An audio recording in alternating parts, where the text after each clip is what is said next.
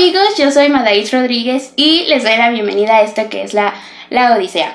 Hoy estoy feliz, más que, más que feliz, porque hoy iniciamos con nuestro primer episodio. Sí, sé que eh, habíamos planeado esto para la semana anterior, pero bueno, por contratiempos, ya saben, la escuela, el trabajo, cosas de casa no se logró. Pero hoy pues ya estamos aquí. Y pues este episodio estaré yo solita, eh, Juan se ausentará por un tiempo, pero próximamente nos acompañará en otro episodio.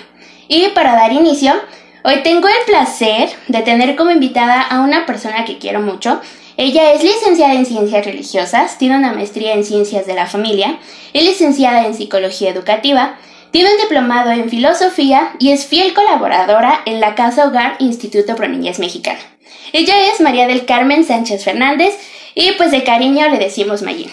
Hola Mayín, ¿cómo te encuentras? ¿Cómo estás? Hola, muy bien, muchas gracias. Buenas noches y buenas tardes a todos y espero que todos estén bien. ¿Cómo has estado, Dinos? ¿Cómo te trata esta cuarentena? bendito Dios, muy bien, pues con ánimos de seguir adelante, uno se cuida y trata de cuidar a los demás, ¿no? Eso a pesar de las circunstancias. Me da mucho gusto participar con ustedes. No, al contrario, gracias. Muchas gracias de verdad que pues seas parte de este, de este primer episodio. Y bueno, como tienen entendido, habíamos comentado que nuestro episodio 1 tendría el nombre de El impacto psicológico y físico de la cuarentena. Eh, bueno, antes que nada vamos a diferenciar qué es la depresión de la ansiedad. Si nos puedes contar un poco. Claro que sí. La depresión es un trastorno que sufre la persona, que el trastorno es un cambio que tiene la persona en sus facultades mentales, físicas y, en toda su persona, ¿no?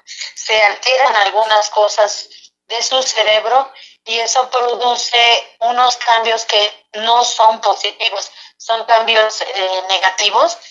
Y entonces, eh, esto, la depresión se puede describir como el hecho de sentirse triste, melancólico, infeliz, abatido, derrumbado. Y pues muchas veces nosotros, creo que todos los seres humanos en la vida padecemos eso, pero la cuestión es no dejarse, eh, no estacionarse en la depresión. Ok, ¿y la ansiedad? Y la ansiedad es otro trastorno que, trastorno, que viene de la depresión, puede ser producida por la depresión o la, la ansiedad puede producir depresión. Este, de los dos modos, ¿no? Uno u otro se pueden producir. Entonces, la ansiedad es, un sentimiento de miedo, temor inquietud. Puede hacer que la gente sude, se sientan muy inquietos, muy tensos, incluso puede causarles palpitaciones, puede ser ah, un estrés exagerado. Y los síntomas que tiene la ansiedad son muy comunes, como la sensación de nerviosismo, se agitan, se tensan, sienten peligro inminente, creen que va a pasar cosas, oyen alguna noticia y se llenan de pánico. Entonces aumenta su ritmo cardíaco, la respiración está acelerada, sudan demasiado, incluso las manos les llegan a temblar y tienen una sensibilidad de, digo, sensación de debilidad o de cansancio. Esto les causa problemas para concentrarse o para pensar en otra cosa, cosa que no sea la preocupación actual. Ah, ok. Pero, por ejemplo, tú dices que es un trastorno, pero se puede llegar a tomar como enfermedad, porque a veces tenemos la inquietud de, de hacer el comentario de, no, es que hoy entré en depresión, cuando realmente a veces no tenemos ni claro qué realmente es la depresión. Entonces, ¿sí se puede tomar como enfermedad o nada más como un pequeño lapso? Por ejemplo, ahorita con esto de la cuarentena las actividades se han detenido a más no poder, hay gente que no sale, el famoso eh, trabajo en casa, o simplemente los niños que, que están en casa, los papás que no trabajan, y eso se vuelve prácticamente un caos. Entonces, ¿cómo podemos determinar eso? Si realmente si es un problema físico como tal enfermedad o nada más es un, un simple instante. Claro que sí, tanto la depresión como la angustia sí se consideran enfermedad cuando ya es algo exagerado. Cuando es algo pasajero, que te digo, todos los seres humanos sufrimos de estos trastornos en alguna ocasión de la vida. Pero eso no debe durar más de tres o seis meses. Si dura más, ya se considera enfermedad. Nosotros como psicólogos tenemos un, una como Biblia, podría decirse, de los psicólogos, en donde se ven las enfermedades a las que, los trastornos a los que sí se les considera enfermedad. Y dentro de ellos está la depresión, más de tres o seis meses, ya es enfermedad, y lo mismo con la, ansiedad. Mm, ya sí, tres o más de seis meses y ya es mucho tiempo realmente. hay gente que lo vive, hay gente que los jóvenes que llegan al suicidio, suicidio son los que viven definitivamente estas dos, que van de la mano, ¿eh? la ansiedad y la depresión van, van de la mano. ¿Tú crees que con esto de, de la cuarentena el suicidio vaya en aumento o crees que disminuyó hasta cierto, como cierto nivel? Pues fíjate que estaba yo revisando las estadísticas y se dice que sí, hay mucho suicidio ahorita porque la gente tiene miedo de enfermarse. Y como han visto las imágenes, es que los medios de comunicación han ayudado mucho a que la gente tenga miedo, que entre en pánico, ¿no? Entonces, eso provoca que la gente baje sus defensas y al bajar sus defensas dejamos de crear una, una sustancia que el, el, cuerpo, no tengo ahorita el nombre en la cabeza, se me fue, pero una sustancia que serotonina se llama, que el cuerpo em, se anima con esta. Entonces, al tener miedo por todo lo que escuchamos, baja eso y entonces las personas pueden llegar a suicidas porque tienen muy bajas todas sus defensas. Sí, es que, bueno, por ejemplo, como dices, ¿no? Hasta cierto punto los medios de comunicación nos han llenado la cabeza con buena y hasta cierto punto con mala información. A veces nos dejamos guiar por lo que realmente las noticias nos dicen y nos quedamos con eso y no somos capaces a veces de nosotros buscar la propia información y que de verdad sea algo veraz. ¿No? Pero, por ejemplo, en este caso, la cuestión de la sugestión o bloqueo puede ser como, como un parteaguas en, en esa cuestión de de nosotros mismos ayudarnos, o sea, que nosotros no nos bloqueemos ante la información de, de, de los medios que nos dan. Así es. Fíjate que eh, debemos de buscar sobre todo los padres de familia, porque esto cuenta mucho también en los niños y en los jóvenes, debemos buscar cosas positivas. Sí, estar pendientes de lo que dicen las noticias y todo, pero buscar cosas que nos distraigan. Entonces, eh, al buscar cosas que nos distraigan, estamos ya como que desbloqueando la mente, porque lo malo te bloquea. Al buscar cosas buenas, como buscar armonía, como buscar convivencia, como buscar eh, alimentarte sanamente, hacer ejercicio, todo esto te ayuda a desbloquear tu mente y a buscar cosas buenas que te hagan crecer como persona. Entonces ya no permites tener malos pensamientos, porque desafortunadamente ahorita están saliendo mucha gente vidente, charlatanes, de todo, que te están diciendo que va a suceder esto, que va a suceder lo otro, y entonces eso nos está llenando el cerebro, y el cerebro es un arma muy poderosa que nos puede destruir o nos puede ayudar a crecer. entonces debemos buscar eh, cosas que son agradables a la vista, desde un detallito de tu ventana que entra el rayo de sol hasta cosas que tú organices en tu casa. O sea, sería como buscar una tranquilidad, ¿no? También. Así es, eso te va a llevar a tener tranquilidad y a dar tranquilidad con tus niños. Pero, por ejemplo, bueno, tú ahorita que, este, que dices, o nos mencionas a los niños, ¿no? Que es como nuestro, hasta cierto punto en nuestra casa es como lo que más vemos, ¿no? De repente que ya el niño ya está jugando acá, o que ya se está peleando del otro lado, que ya tiene hambre, lo que sea. Pero, por ejemplo, ¿cómo nosotros podemos llevar esa convivencia con los niños? Sobre todo porque estamos acostumbrados a no tener niños. O sea, digo, bueno, tú tienes un trabajo en el cual, pues sí, sí, llevas este, muchos niños durante muchos años de la mano, ¿no? Se han sido generaciones.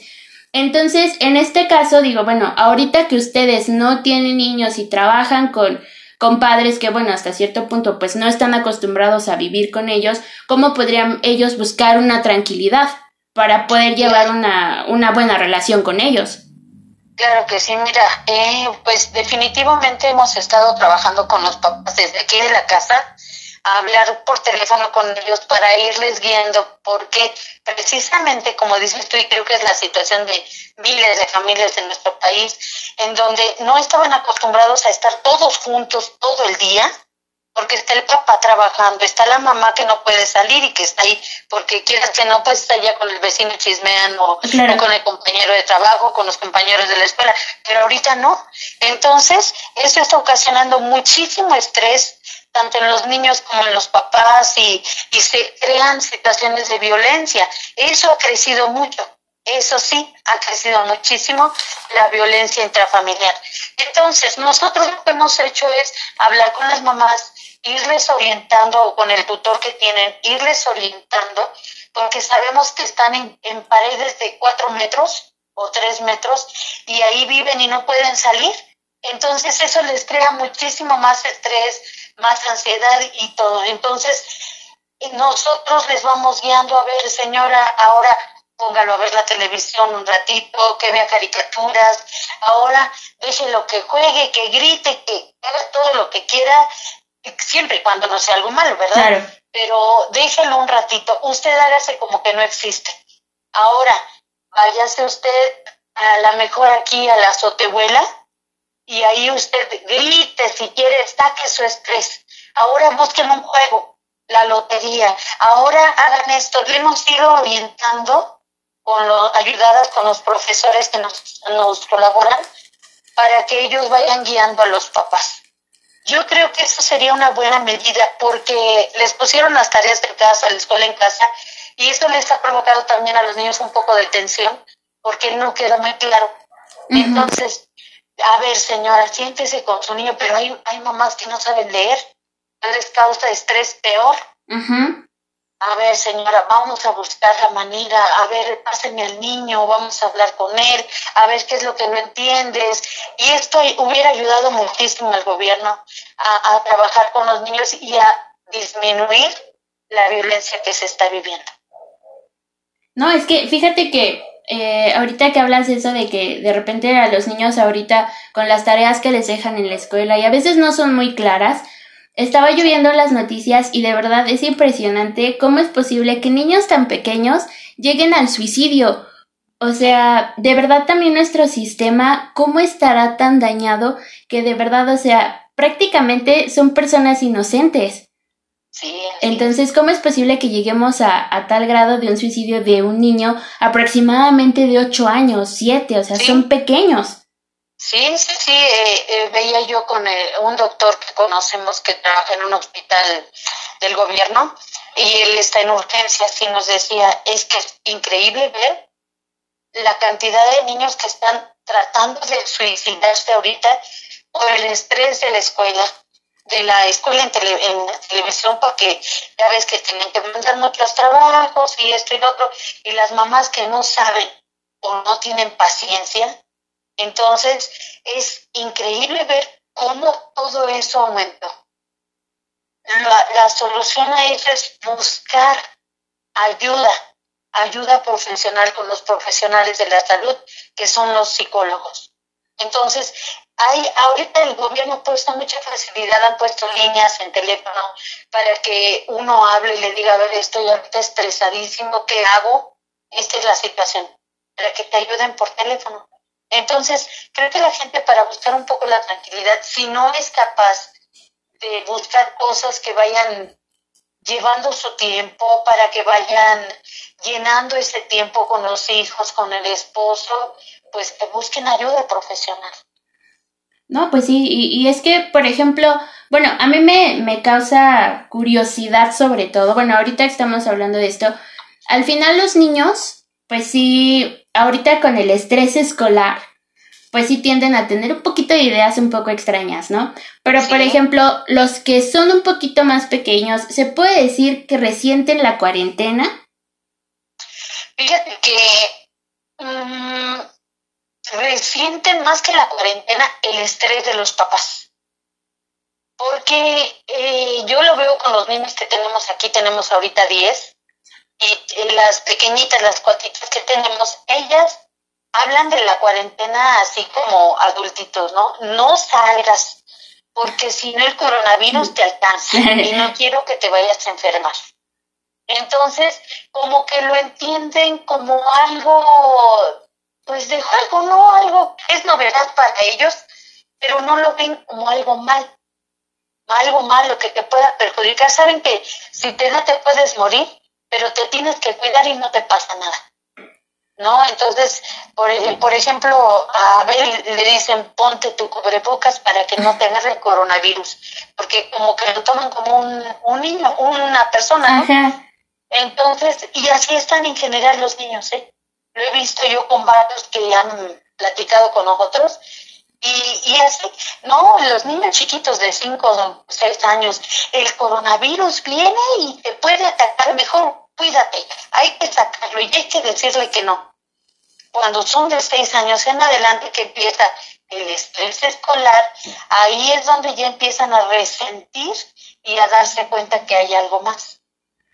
Y bueno, estos son niños pequeños, porque bueno, haciendo como un breviario cultural, eh, cuando ella habla de los niños y de los niños que tienen en casa, como les dije al principio, ella está dentro de una casa hogar, ella es una de las hermanas, porque Mayín es una monjita, entonces, este, pues obviamente ellas se encargan y hacen el, la labor de cuidar a ciertos niños eh, que tienen problemas hasta cierto punto en casa, ¿no? Algo así, si nos puedes contar un poquito así como rapidísimo.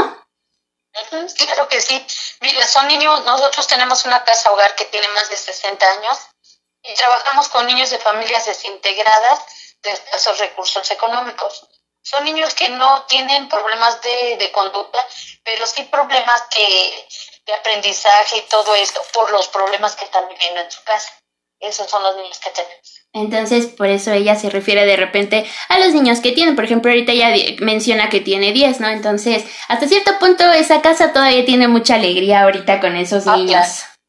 Pero bueno, y bueno, dentro del tema, ¿no? ¿Cómo podemos diferenciar eh, la ansiedad en jóvenes que, bueno, pues hasta cierto punto están cambiando eh, en su desarrollo hormonal, ¿no? O sea, lo que es el crecimiento. O sea, con ellos es un poquito más difícil ver si realmente es eso o si están viviendo el trastorno. Claro que sí, mira, los jóvenes cuando están en pleno desarrollo, pues llegan a tener momentos de tristeza, momentos de depresión, momentos de angustia, momentos de ansiedad, y llegan a tener flojerita y todo lo que llevan los, los síntomas del, del trastorno, ¿no? Pero cuando ya es algo más remarcado, entonces es cuando tienes que empezar a ver y decir a ver qué está pasando, ¿no? Porque ya no es normal en los jóvenes o en los adolescentes o los niños, ni en los adultos. Entonces es donde tú tienes que poner ya foco rojo. Cuando el nerviosismo es bastante, ya dura más, tienen agitación, tienen tensión, sienten el peligro inminente que viene, eh, va a venir el coronavirus y los va a matar inmediatamente, o que a sus papás, cuando empiezan con esas ideas o ideas suicidas, que dicen, a ver, yo mejor me voy a matar, yo este, voy a matar a este, voy cuando empiezan esas, esas expresiones, es cuando tienes que decir, a ver, a ver, a ver, algo está mal aquí. No es normal en un adolescente que está creciendo o en un joven que está en plena juventud, en pleno desarrollo, no es normal. Ahí es un foco rojo. Pero es que a veces, bueno, yo, ah, tú lo sabes, hemos vivido nosotros y porque tú has convivido conmigo, con mi hermano, con mi primo, o sea, nos conoces desde niños. Entonces, ustedes saben cómo es nuestro comportamiento y ahí sí pueden decirnos que, crees que yo la veo mal o lo veo mal, ¿no? Claro. Pero a veces tomamos muy como, como de juego el comentario de, ah, no te preocupes, es que es la adolescencia. Y no le tomamos atención a eso. Entonces, ¿cómo, cómo podemos, o bueno, nosotros como adultos, porque veníamos considerado adulto, eh, podemos llevar estos episodios? Porque tú mencionabas, y, y eso es cierto para quien no lo sabe, el gobierno nos ha facilitado las líneas de atención, ¿no?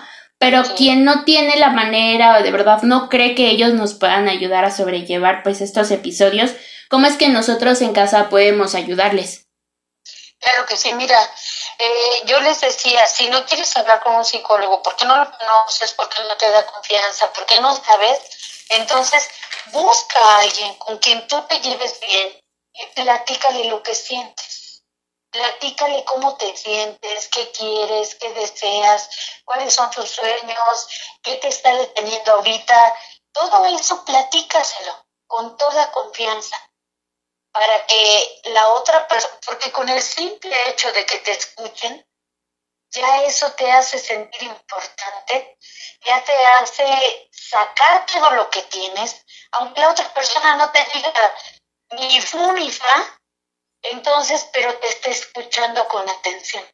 Entonces, eso ya ayuda mucho a los jóvenes y a los adolescentes para sentirse más tranquilos, les da mucha tranquilidad. Yo les digo, si no quieren, los jóvenes no quieren hablar al psicólogo porque sí me han platicado varias señoras que, que tienen problemas, entonces les digo, nada más dígale que le hable a uno de sus amigos y le platique cómo está, aunque se tarde 10 horas en el teléfono, pero que le platique, le diga cómo está y eso le va a ayudar mucho. Pero bueno, eh, no sé, yo de repente como que difiero un poquito, porque a veces cuando son amigos de, de nuestra edad o tienen ideas diferentes, a veces en vez de aconsejarnos bien, hacen lo contrario. Claro. Entonces, no sé cómo, cómo lidiar con eso. Sobre todo porque, bueno, conozco a cierta persona que piensa que ella es solo, bueno, su novia es solo la persona con la que puede estar, la única persona que lo puede, eh, pues llevar por el camino de bien, ajá. Entonces, cuando uno trata de acercarse, pone la barrera y dice, no, a ver, ¿sabes que no? Discúlpame. Y yo lo veo, o sea, realmente soy una persona que convive. Entonces, ahí es donde yo digo, bueno, yo le trato de ayudar, pero la otra persona me lo mal aconseja, porque yo así lo veo. Entonces, sería como bueno, no sé, tener tres opiniones diferentes o solo quedarnos con una, o, o, o qué podemos hacer. Claro, no, mira, en los jóvenes es bien difícil omití decir que la persona, por ejemplo, yo les digo a las mamás, a ver, si contigo no quieres saber nada, dile, habla con quien más confianza le tengas, pero que sea tu tía, o tu abuelito, o tu maestra, porque no, tampoco le voy a mandar para otro adolescente. Claro, sí, no. pasa eso, ¿no? Omitir decir eso, que es muy importante. Porque sí, pero por ejemplo, siempre tienen que a la tía con la que platican más, que a la maestra que les cae más bien, que a, al de la tienda que le cae muy bien y le platica todo. Con esas personas, las mamás deben estar bien atentas quién puede ayudarles para que le digan, a ver, le tienes mucha confianza a esta persona, vete a hablar con ella o, a la persona que le, que le cae bien a la, al adolescente o al joven, decirle, oye, pregúntale qué tiene. Entonces, esa es la forma de ayudarles. Siempre que se manda con otro adolescente, se van a la perdición. Sí, no, realmente no ayuda en nada prácticamente. Así es. Muy bien. Y bueno, vamos a pasar a una parte muy loquilla, donde, bueno, eh, anteriormente yo les había comentado que por cada episodio nuestros oyentes podían mandarnos pues sus preguntas y todo lo que tuvieran duda. Entonces, eh, tengo una de cómo es que dentro de esta cuarentena del impacto físico y psicológico, cómo entran los hipocondríacos. Eh, los hipocondríacos son personas que tienen todo, les dan todas las enfermedades y si saben que que la vecina tiene diabetes, van a decir yo también tengo y tienen los signos. Su cerebro es tan fuerte que llegan a sentir los signos de, la diabetes, ¿no? Entonces, este, con ellos, pues ahorita también se está dando mucho. Yo he visto mucha gente que dice, no, hijo, pasó esta persona y se veía muy roja, yo creo que tenía calentura. Yo también ya tengo calentura. Y entonces ahí es donde es que vuelve a entrar la ayuda, la ayuda psicológica. Con estas personas sí es urgente que, se, que tengan ayuda psicológica, porque los hipocondríacos es tan fuerte la, el pensamiento que tienen que logran tener la enfermedad que piensan. Te voy a contar un ejemplo que acaba de suceder hace 15 días. El primo de una persona que conozco dice, él no estaba yendo a trabajar, sino desde su casa. pero le hablaban por teléfono, oye, ¿qué crees que acaba de morir tal compañero? Ay, no puede ser, ¿por qué por el coronavirus? Tres compañeros le dijeron que habían muerto por el coronavirus y a los tres, cuatro días él empezó con los síntomas. Lo llevan al hospital, no, tiene, nada, señor, no, no, sus pulmones están muy bien, todos los estudios habidos y por haber la prueba de COVID, no había nada. No, pero es que mis compañeros están muriendo de eso, yo me siento muy mal. Otro hospital particular tampoco salió nada. Hace 15 días murió. Mm. por el miedo que le causó el pensar que él podía tener esa enfermedad y la tuvo. Su mente fue tan fuerte, que tuvo la enfermedad, no del COVID, sino que le faltó la respiración al grado que le causó un infarto. Wow. A ese grado está ahorita. Así es. En ese grado está. No, pues tú sí, sí estás sobrepasando, oye. Sí, sí, así es. Está, está muy fuerte. Y esos casos se están dando muchísimo en este, en este tiempo de, de pandemia. De pandemia. Sí, sí, sí, está ocasionando, dicen que, pues como el dicho que salió a principios de la cuarentena, ¿no? Que dicen que venía el miedo, la muerte, llevarse 500 personas y le dijo, de regreso, ¿por qué te llevaste 5 mil? Ah, porque yo me llevé 500. El miedo es el que se llevó todas las demás. Claro. ¿No? Así es. No, pues es que es entonces eso, bueno, dices que eso sí ya es de, de que al momento casi casi se tiene que, que con, bueno, pues atender, ¿no? Ellos sí se tienen que atender porque eh, aquí la familia, por ejemplo, no se dio cuenta que era un muchacho hipocondríaco. Veintitantos, no, treinta y dos años tenía. ¿Y eso cómo se detecta?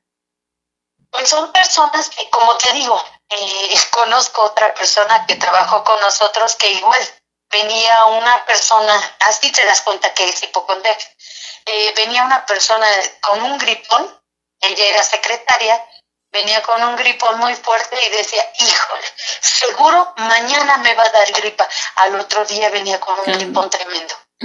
Esa es, es donde te das cuenta cuando dice, seguro mañana me va a doler el estómago porque vio que a otra persona le dolió o porque se enteró que estaba doliendo el estómago mucho a la gente. Así es como te das cuenta. Ok. Y otra pregunta es, eh, ¿qué, ¿qué se diferencia de una depresión normal a una depresión clínica? Mira, la depresión clínica, la normal, pues ya te digo, es cuando estás demasiado triste, pasas más de tres o seis meses y eh, te quedas estacionada en la tristeza, no tienes ganas de comer, no tienes ganas de, de nada, pierdes el sentido de la vida, todo esto, ¿no? Y la, la depresión clínica es cuando ya realmente es algo que ya no lo controlas, ya tienen hasta que darte eh, medicamento para poder, eh, como los antidepresivos, tienen que darte porque ya no lo, ya no puedes controlar eso, ya no hay un momento en que tú no te sientas depresiva, que ves eh, el sol, lloras porque está saliendo el sol, que ves eh, la luna, lloras porque está saliendo la luna, ya no, ya no, no tienes ningún sentido de vida. Y entonces ahí sí queda más fuerte la enfermedad cardíaca, te dan trastornos respiratorios, los pulmones se te empiezan a, lastimar, eh, te da la diabetes más fuerte porque te baja todas las defensas. Entonces, esa es la, la depresión clínica. No, pues sí es igual más grave, creo, mucho, muy grave.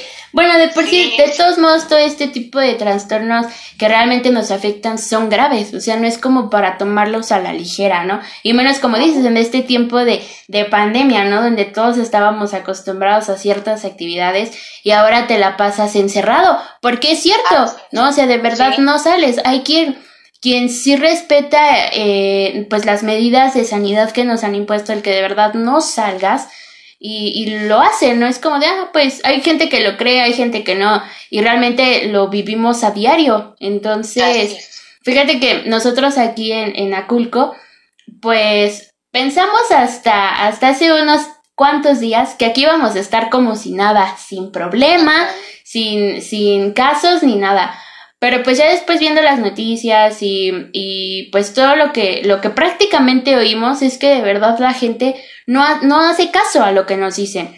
Entonces, aquí mismo yo he visto casos de personas que de verdad están entrando en una depresión horrible. Y yo he tratado de ayudar y a veces es como de, no, pues es que, este, ya, pues es que ahorita lo va, lo va a superar y sin problema. Entonces también a veces la gente está como cerrada a, a, la ayuda. O sea, no es como pasa lo que te decía de ah, es la adolescencia, ¿no? Está pasando por ese momento.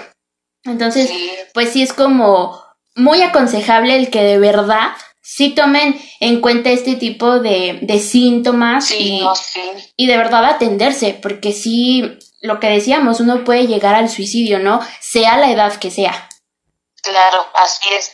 Sí, pues eh, esto se está dando muchísimo. También el doctor que te digo que me trabaja en el hospital del gobierno, es lo que nos decía ahorita, está habiendo solicitud de, psicólogos en todas partes porque se está necesitando mucho, porque está llegando mucha gente con la depresión clínica, que es la forma más grave de depresión. Y también se le llama depresión mayor o trastorno depresivo mayor. Pero esta es fuertísima, te lleva al suicidio o a la muerte por alguna enfermedad que tú tienes en la mente. Hay veces que ni siquiera tienes, como este señor, ni siquiera tenía la enfermedad, pero eso le provocó la muerte. Él tenía pánico, depresión y, y angustia. Así es. Bueno, y bueno, prácticamente pues ya estamos llegando al final de este programazo, pero pues ya como último, tú bien, bien, bien, ¿qué nos recomiendas tanto a padres como a adolescentes y niños para que ahorita pues no se puede salir, no podemos hacer ciertas actividades, pero en casa hay mucho que hacer? Entonces, ¿qué nos recomiendas para, como decíamos, buscar esa tranquilidad y obtenerla? Porque pues sí, Es, es, es un poco complicado de repente el poder salir a buscar pues un, un juego o, o, que de repente pues ya platiquemos con el amiguito de la esquina o simplemente pues por cuestiones de salud, ¿no? ¿Qué nos recomiendas? Ciertamente. Pues mira, yo tenía aquí pensado unas ideas para la gente. Lo primero es eh, los adultos se conviertan en expertos en relajación. Tienen que aprender eh, formas de relajarse, escuchando música y llevar a la familia a que también lo hagan. Siempre debe existir siquiera 5 o 10 minutos que se dediquen a escuchar solamente música. Nada de que la mamá se preocupa porque el niño ve la, la tarea, porque va a alisar, el papá porque tiene que mandar este trabajo. No, si quieren la noche o en la mañana, cinco minutitos de relajación y eso de verdad les va a ayudar muchísimo, pero esa relajación que tenga técnicas como la respiración profunda, que tenga efectos físicos sobre, y sobre la mente, ¿no? Que te lleve a hacer unos ejercicios, que estírate, que, que bajan las manos, que alzan, que gritan, todo eso de relajación te va a ayudar definitivamente mucho. Otro paso sería dormir suficiente, dormir bien. No quedarse con el celular porque eso ya no te da tranquilidad. Dejar el celular, apagar la luz y dormir. Comer bien y, como decía yo también, hacer ejercicio físico. El ejercicio físico te ayuda a enviar oxígeno a todas las células de tu cuerpo y entonces tu cerebro empieza a trabajar bien empieza a, englanar bien con todo y empiezan a ver las cosas de diferente forma. Cuando tenemos el cerebro bien oxigenado, podemos ver las cosas más tranquilamente como son, con la realidad sin exageración. Pero si nos falta oxígeno, empezamos a ver cosas que no son. Otro, otro paso sería conectarnos con otros. Como tú bien dices, ahorita no podemos salir a platicar con la vecina o con el vecino o con quien sea, sino que ahorita conectarme con otro un ratito, porque tampoco puede ser todo el tiempo, porque si no, eh, la tecnología te absorbe y ya no deja trabajar a tu cerebro. Entonces sí, una media hora platica con tus amigos, ahorita que hay la posibilidad de conectarte con 10, con 15, con 20, platica con ellos, platiquen cómo les ha ido, cómo se sienten, dense como que ideas bonitas y hagan retos en la, en la computadora a ver quién hace más rompecabezas, a ver quién hace dibujos más bonitos y eso les va a ayudar mucho y les va a hacer que se distraiga su mente de tanto que nos está bombardeando. Esas son algunas de las ideas. Eh, hay que disfrutar de sentirse conectados con otras personas y eso les va a llevar a conectarse con los que viven, porque de nada serviría estar conectado con 20 amigos si con los que estoy conviviendo diariamente no convivo con ellos, ¿no? Entonces, el tener buenas relaciones con los demás y el tener buenos pensamientos y positivos me va a ayudar a tener buenas relaciones con los que estoy viviendo.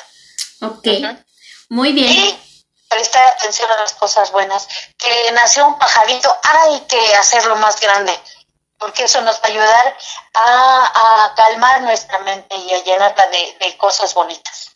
Muy bien, pues ahora sí que a tomar apunte y a llevar este tipo de, de ideas, porque realmente eso activa también nuestro cerebro al máximo.